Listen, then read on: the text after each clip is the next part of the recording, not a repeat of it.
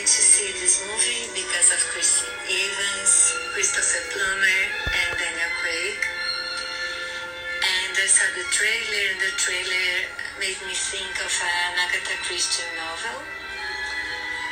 And I was not disappointed. The film is fun from the beginning to the end.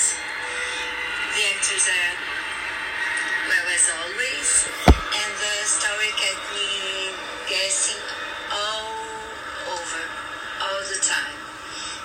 have fun, enjoy, don't miss.